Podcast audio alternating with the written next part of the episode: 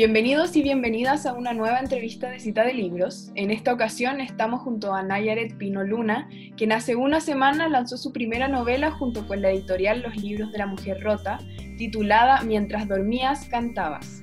Nayaret es licenciada en Letras Hispánicas y magíster en Educación de la Universidad Católica y en 2020 ganó la beca de creación literaria del Ministerio de las Culturas para escribir Mientras dormías, cantabas.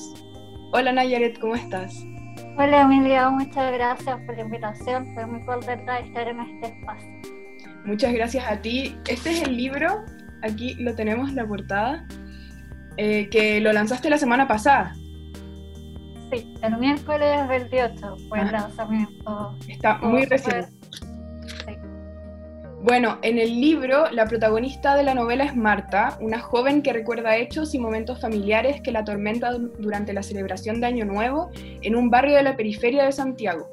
La escritora capta de forma emotiva y potente las dinámicas familiares, los secretos y la reflexión sobre el pasado de la protagonista en un ambiente con todos los elementos más típicos de la celebración de fin de año. Bueno, quería partir preguntándote cómo ha sido el lanzamiento de esta primera novela y cómo fue el proceso de escritura. Partiendo como fue lo último, el miércoles pasado fue el lanzamiento del libro, fue a través del Facebook Live de la editorial Los Libros de la Mujer Rota.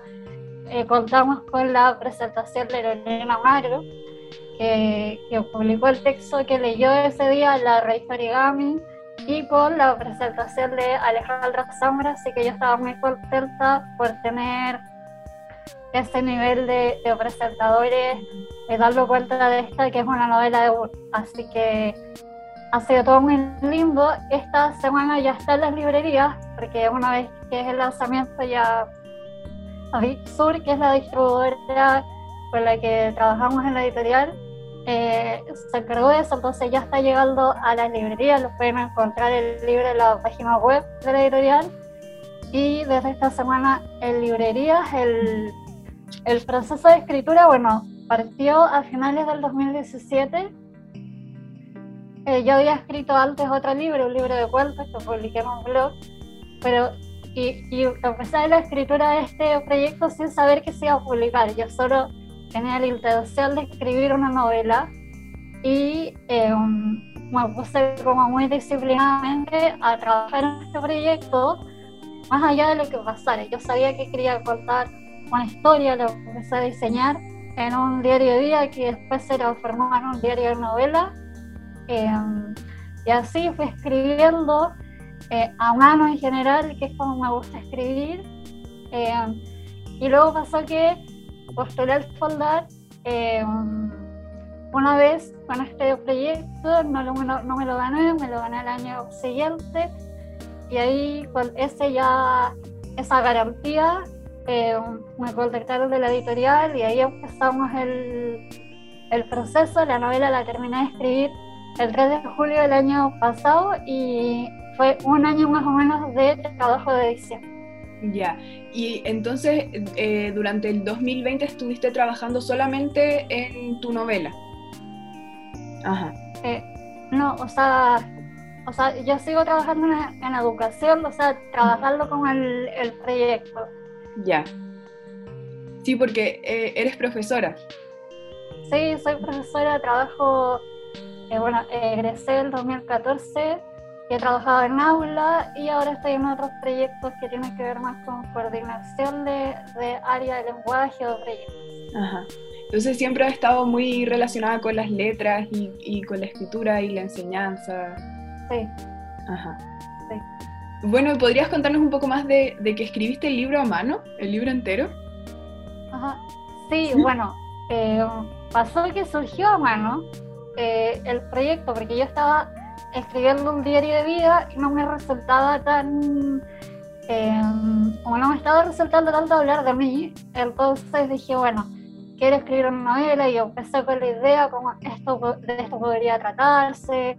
Y empecé ese, esta, esta novela en este diario, luego se sumaron otros diarios. Y a, mí me pasa que eh, me, me, cuesta mucho escribir como de una frente al computador, como que le sucede a mucha gente que ven esta rayita parpadeante y sienten ansiedad, como las ideas no surgen. y yo como, como soy profesora, em, aprendí hace, de hecho, cuando empecé a escribir esta novela, reaprendí la letra que te enseñan a, con la que te enseñan a escribir en el colegio. Como en cursiva. En cursiva, la manuscrita. Entonces, em, decidí eh, empezar a escribir con esa letra. Y bueno, y esa letra está asociada a una serie de procesos que favorecen como la escritura, el pensamiento. Eh, en mi trabajo anterior en la Chile estudiábamos como la escritura escolar. Y se vio que luego para mí era ya eh, inseparable el hecho de crear y escribir a mano. Entonces todo lo tenía que escribir a mano en estos diarios y luego lo traspasaba al computador. Entonces es algo, es algo muy, muy bonito que reduce como esta lejanía y esta como frialdad de la pantalla y escribir en un cuaderno eh, de cierta manera también baja, em, baja la ansiedad y va surgiendo ideas por el hecho como de volver a escribir a mano. Claro, y hay, también como un racionamiento distinto al escribir las palabras, ¿o no? Y las frases, cómo se formulan.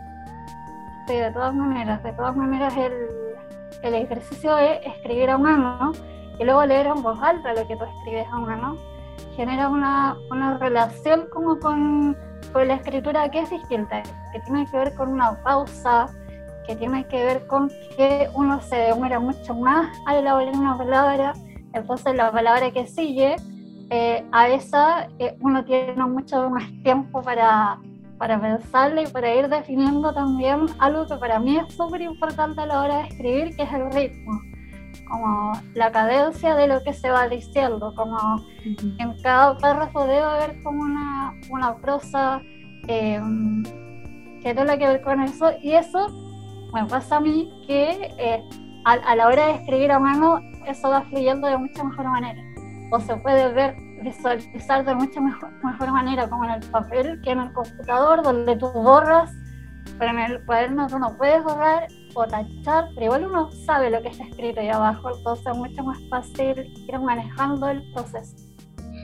Eh, yo creo que eso se nota en el libro porque, bueno, pasa en Año Nuevo y la música es muy importante en el libro, y también está muy presente el cuerpo y el cuerpo relacionado con la música como el baile, pero a mí me llamó mucho la atención que, que las frases eh, eran para leerlas, son frases que, son, que se leen, que se nota que son eh, prolijas y que están minuciosamente trabajadas. Quizá eso se dio también en parte porque lo escribiste a mano, ¿no?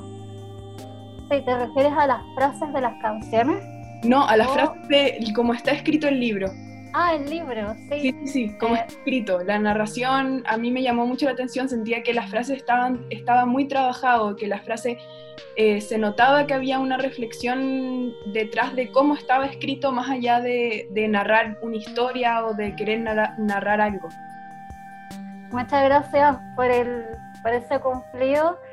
Eh, y bueno, pasaba que yo escribo un párrafo a mano y lo puedo ver y puedo ir como organizando visualmente la composición de ese párrafo. Entonces, escribir es una composición y así nos enseñaron cuando era niño, ¿verdad? Luego llegar a las pantallas y lo táctil y el teclado.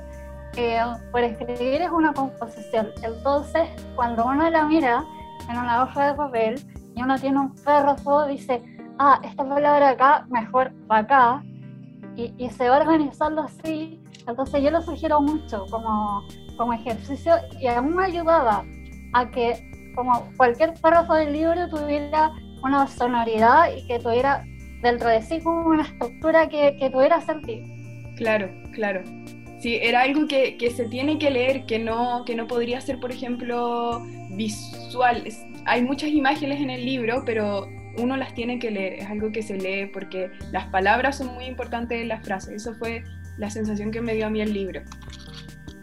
Eh, bueno, también te quería preguntar por la temática, porque hay, pasa el Año Nuevo y hay, una, hay, hay algo con, con una melancolía con las fiestas de fin de año, creo yo, que, que, son, como, que son muy celebradas y muy eh, felices, pero también hay mucha gente que le da esa melancolía como de pensar que algo se terminó y también hacer una reflexión de cómo ha sido un año.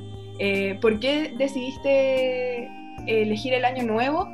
Y además para contar, eh, hablar de temas súper importantes que son la familia y, los secretos y al final como una reflexión sobre uno o una misma a través de con quién creció.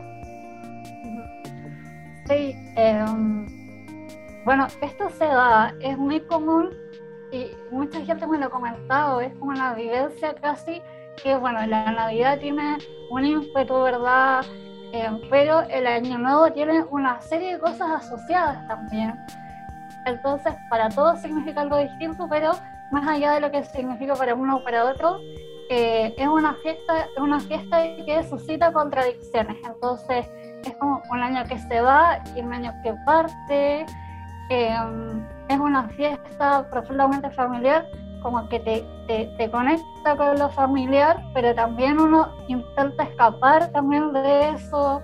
Eh, y es una fiesta donde, eh, y, y, en muchas fiestas familiares sucede, yo creo que con más intensidad en el nuevo, donde uno recuerda a quienes partieron. Y, eh, y ahí eso va conectado directamente con la cumbia que está en el libro, con todas las cumbias que aparecen porque, bueno, la cumbia latinoamericana, eh, desde los 70 más o menos, y esa cumbia que se baila en el libro, que es la cumbia que bailan en las casas de nuestros abuelos, eh, son cumbias que no son pura algarabía, como que hay un ritmo incluso que, que da cuenta como de, de, una cadencia resuelta. Eh, uno no sabe si la canción es alegre o triste y si uno se detiene en la letra, pareciera ser que no, a veces. Entonces, em, hay como una relación entre la estética de las cumbias que se bailan en Año Nuevo y lo que, y lo que va, y lo que, y lo que nos sucede a todos en nuestras fiestas. Entonces, para mí fue súper eh, interesante y un acierto eh, situar estos eventos que era como, vamos a tratar de reconstruir la historia de una mujer que es Leonor, que no está, que murió y que tuvo una enfermedad terrible y que su mamá, que es Clara, la cuidó como hueso santo, pero aún así ella se murió. Entonces, el año nuevo fue ideal para situar los eventos. Eh, a mí el tema del año nuevo me recordó a, una película de Domingo Sotomayor, de una, eh, una tarde para morir, tarde para morir joven, perdón. Eh, ¿Tú viste la película? No, no la he visto, la voy a buscar. ¿Es chilena? Sí, es chilena. Se estrenó en 2018 y también habla un poco como del año nuevo y de la familia, pero en una, en una comunidad en particular. Me, me recordó mucho a, a, esa película. Y eh, quería preguntarte por la música, porque para las personas que todavía no han leído el libro, cada capítulo se llama como una canción de cumbia y uno lo lee y al tiro las reconoce, porque son canciones típicas de Año Nuevo, que uno yo creo que ha crecido escuchando esas canciones. Eh, entonces, ¿cómo, ¿cómo te relacionas tú con la música y, y cómo la música entra en el libro? Bueno, las canciones se colaron de manera casi natural, porque ya estaba escribiendo sobre un año nuevo. Entonces me puse a escuchar eh, esta banda sonora de las cumbias que yo escuché cuando niña hay un meme que anda dando vuelta que es como, no sé, lo, lo han visto, que es de un niño que está durmiendo en una fiesta eh, y al, al, fondo está la familia bailando y sale como, así es como eh, nos insertaron todas estas canciones.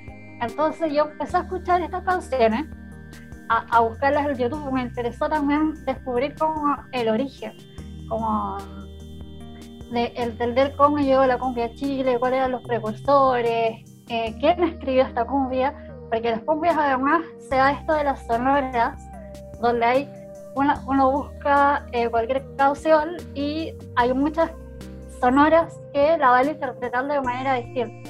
Entonces, entraron de manera natural al libro y luego entendí que, eh, dado que estábamos hablando de la muerte, estábamos hablando de los cuerpos y del baile, era crucial que tuviera un protagonismo, tanto protagonismo que eh, las cumbias invadieron incluso el título, que es un verso de, de cumbia para adormecer.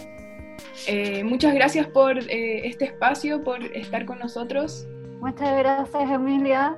Y, es súper bueno que estos espacios culturales sigan existiendo cuando estamos en un momento en que estamos muriendo mucho, mucho, en muchas plataformas de difusión de la cultura. Así que muchas gracias.